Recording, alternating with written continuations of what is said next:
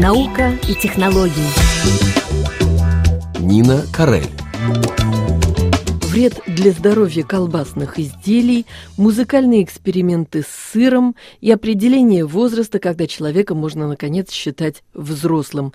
Ученые занимаются не только расшифровкой тайн Вселенной, но и пытаются осмыслить удивительное в повседневной жизни.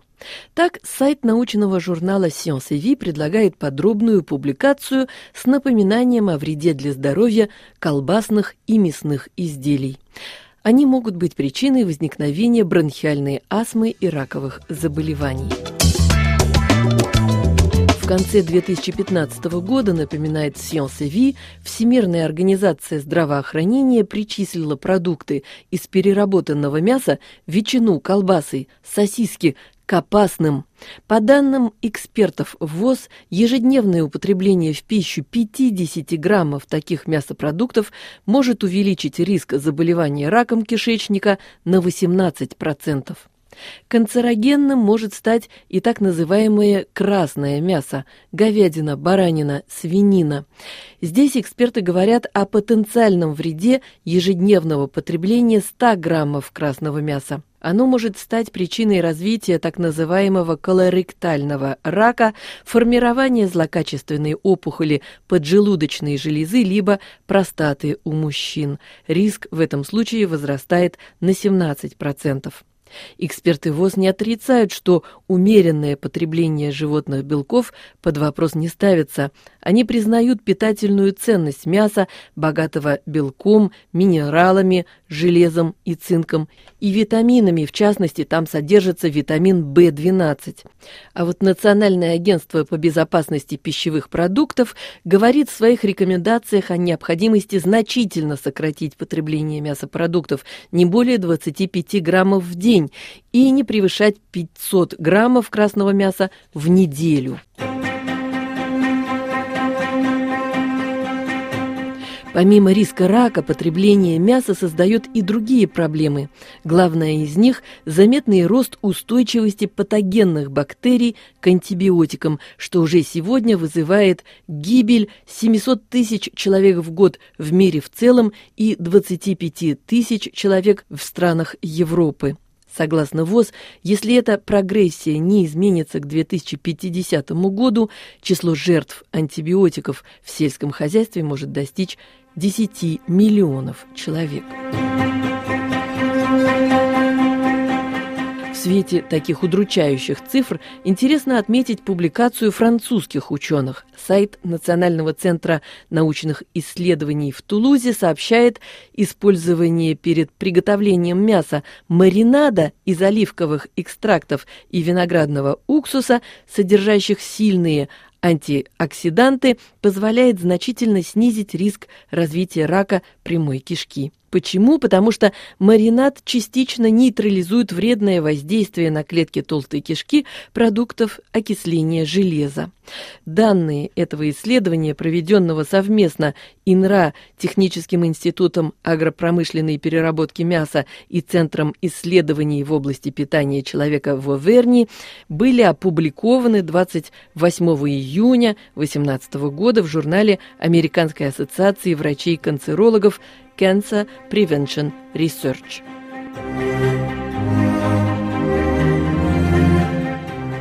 Интенсивное потребление мяса может вредить здоровью и из-за использования в сельском хозяйстве антибиотиков.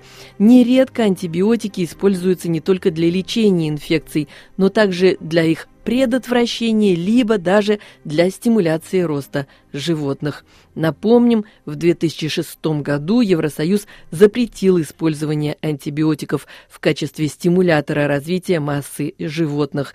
Тем не менее, пишут эксперты, потребление антибиотиков в животноводстве в период между 2010 и 2030 годами должно удвоиться, в частности, из-за активного их использования в таких странах, как Китай, Индия и Бразилия.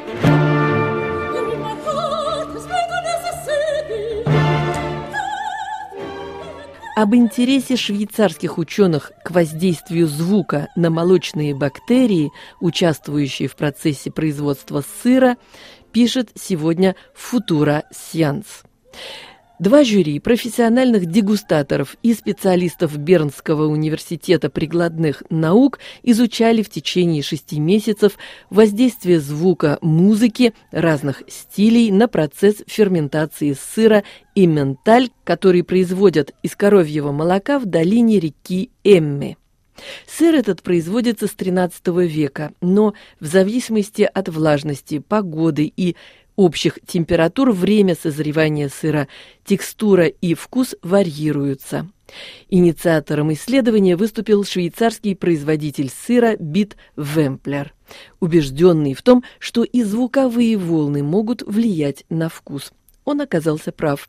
Эксперимент проводился под надзором специалистов Бернского университета прикладных наук. Музыкальной обработке через громкоговорители подвергались головки сыра диаметром около 40 сантиметров. Сыры были поделены на 8 музыкальных групп. Одним непрерывно передавали волшебную флейту Моцарта, другим Лед Зеппелин «Лестница на небеса». Звучал также хип-хоп, пьеса техно-музыки, а также синусоидальные разные волны разной высоты.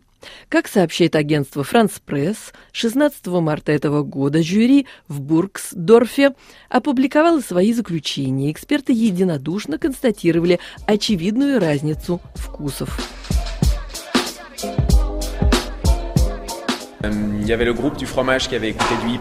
Есть очевидные различия, и мы даже задаемся вопросом о том, был ли с самого начала это один и тот же сыр, сказал в интервью агентству «Франс Пресс» член жюри Бенджамен Люзюи. Сыр хип-хоп имеет подчеркнуто фруктовый вкус. Низкие частоты этой музыки дают более мягкие и гораздо более цветочные ноты. Во всяком случае, дырки в этом сыре были гораздо больше, чем в других сырах. Mozart.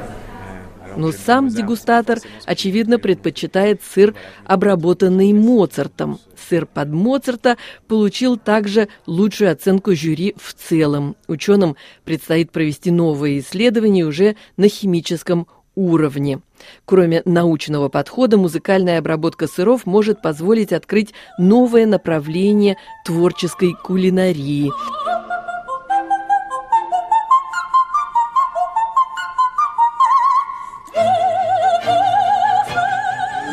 des gens qui, qui m'appellent est-ce que vous euh, Производитель сыра Бит Вемплер уже говорит, что любители разных музыкальных стилей звонят ему в надежде найти сыр на свой музыкальный вкус. Бит Вемплер не единственный, кто верит в сонохимию, так называется это направление в химии. Например, американская хэви-металлическая группа «Металлика» выпускает свой собственный виски, обработанный низкими частотами ударников.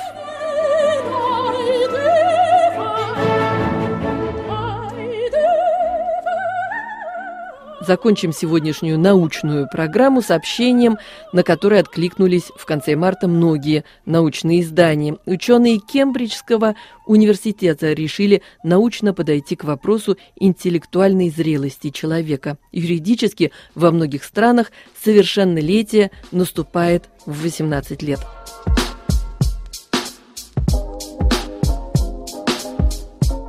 По данным нейролога Питера Джонса, с которым сотрудничало три десятка специалистов Кембриджского университета, мозг человека продолжает формироваться вплоть до 30 лет. Поэтому британский ученый считает попытки установить жесткие временные рамки в определении психологической зрелости человека вполне абсурдными. Каждый человек формируется по-своему. Это открытие может также объяснить появление некоторых психических заболеваний, таких как шизофрения, именно в период между 20 и 30 годами, считают ученые.